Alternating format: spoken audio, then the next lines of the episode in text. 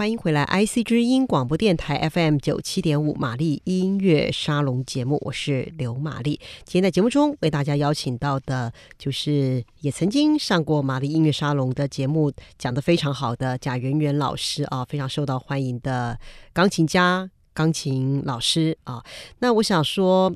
既然贾老师教学这么的丰富啊，那刚才也听到李斯特的作品，那李斯特的练习曲，那其实李斯特也有写一系列跟啊、呃，就是为了他的教学所写的作品啊。那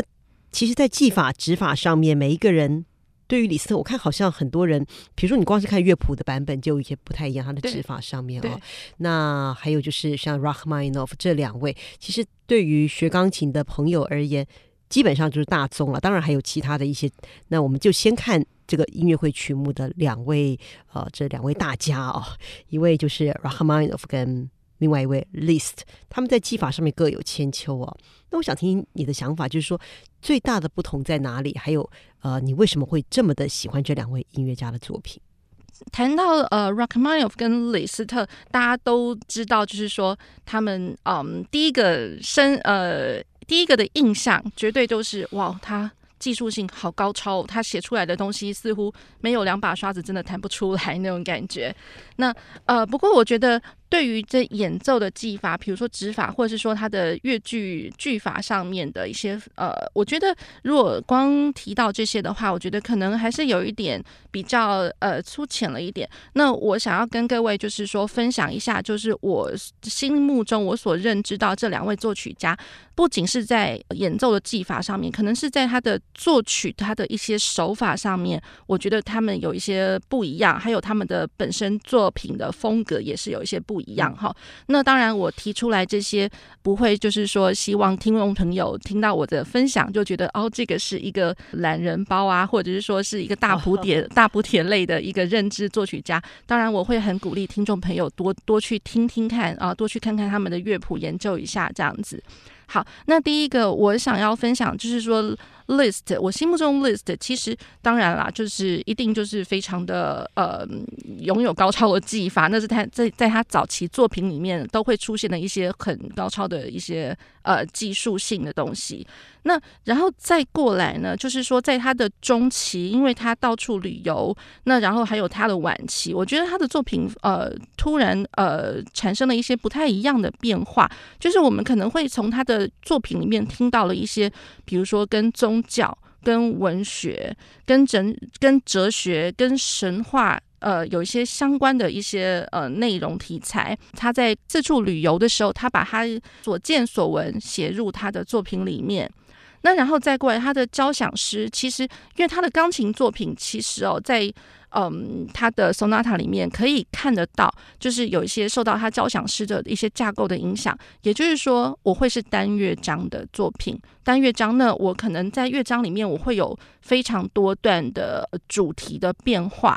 那不同的主题变化，然后一路铺成，一路构架构的呃完成一个非常巨大的作品，可是它就不会是两个乐章或三个乐章我们所熟知的东西。嗯，好，那然后李斯特的话，他的钢琴作品里面也其实包含了非常非常多，就是歌曲改编。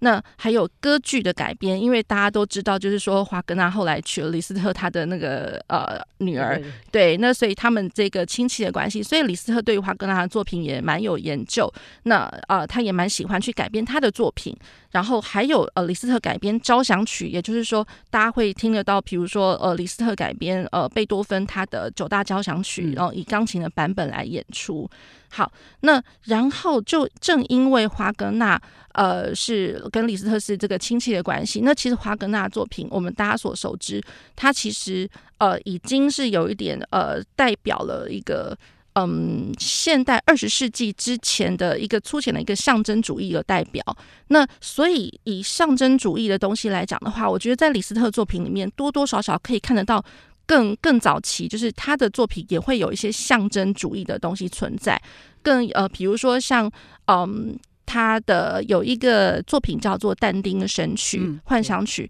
那淡定的话，其实这个神曲里面，它里面有非常多，包括就是可能我上了天堂看到什么东西，或是我下了地狱，这第几层第几层，我看到了什么样的东西。所以在他的作品里面，其实都会有这些象征的的意味存在。好，那所以有的时候可能会看到李斯特他的作品里面有，比如说上升的，或者说有非常非常多是在呃很。高的音域里面一直在盘旋的，大家就会可能会想说，哎，这是不是上了天堂？然后是一个很升华的一个氛围。那他的作品如果说呃有乐句是一直往下走，而且是非常非常低的音域的时候，其实我们大家就知道，哦，这一段是不是 go going down to the hell 那种感觉，要下了地狱那种感觉。好，所以这个象征的主义，呃，可以在李斯特作品里面看得到。那在他的晚期里面，他其实他已经跳脱了，嗯、很超技的这个手法，然后他也。跳脱了，就是说要去嗯创作大型作品的这个理念。他的晚期其实有一些是小品，那可是在这些小品里面会看得到一些很不一样的东西，也就是说，他可能调性上面一直游移、游移不定，然后我们会有点在猜测说，哎，这现在我要走到哪里去了？好像没有了一个依归。那或者是说，他有一些嗯。呃，像是朗诵乐段的东西，像单声单声部的朗诵调，那这些技法其实哦，呃，多多少少都有点反映到了，就是现代作曲家，比如说像呃德布西，他趋近二十世纪的东西作品的时候，或者说 Bartok，其实他们的作品多多少少都已经呃被李斯特的晚期的作品给影响到，所以我觉得呃李斯特他是在这样子的一个。嗯，作品风格转变上面让我觉得非常非常的特殊。好，在 Rock Minoff 里面的话，当然还是一样会有他的超技炫技的部分。可是更有甚者，我觉得可以从他的作品里面听到很多嗯美到不行的一些一些乐段，比如说像我们知道他的呃钢琴协奏曲第二号，他的第二乐章，那或者是说像他的那一个呃。那个呃协奏曲，另外一个协奏曲，呃，它的第二十个变奏，帕格尼尼变奏，啊哒哒哒哒当滴答滴答当，这一首主题变奏，主题变奏曲，对，主题狂想曲，对，那这一首曲子，然后这个乐段也是美到一个不行，这个心都快融化了。好，那其实这些美到不行的旋律，多多少少都反映出，就是在他的作品里面，可以仍然可以秀得出来，他受到十九世纪浪漫主义的这个影响，他仍然有非常深厚的浪漫。的主义的传统，好，然后再过来，在他的作品里面会听得到一些长低音，或者是说很嗯长长串铺陈的一些和声啊，或者是说像钟声钟响的那种感觉。因为其实在，在呃 Rachmaninoff 他们呃，因为俄国东正教的关系，那听到钟声，其实那个钟声就是他们东正教的教堂里面会发出来的。嗯、那他们的教堂其实。讲白一点，就跟我们台湾呃四处可以看得到庙宇是一样，所以它的钟声一旦这些教堂钟声都起来此起彼落的话，那真的是非常热闹。所以在他作品里面会听得到非常多钟声。那比如说像他的呃前奏曲呃作品三呃第二号，这就是一个很很经典的一个例子哦。好，然后在他的作品里面，其实大家常在琢磨他的炫技的部分，就拼命练拼命练，可是。会有点忽略掉，其实它里面有一些很隐藏的线性。那不管是单声部的线性，或者是说是以和声式呈现出来的线性跟对位，那我觉得这个是呃，在其他作品作曲家里面比较少看得到的。好，那然后他的作品也可以看得到一些，比如说民族或者地域性的影响，所以会有一些舞蹈或者是歌谣的存在。好，那然后在 Rachmaninoff 里面，其实。还可以听得到一些东西是，嗯，因为 Rachmaninoff 他他的声性比较敏感，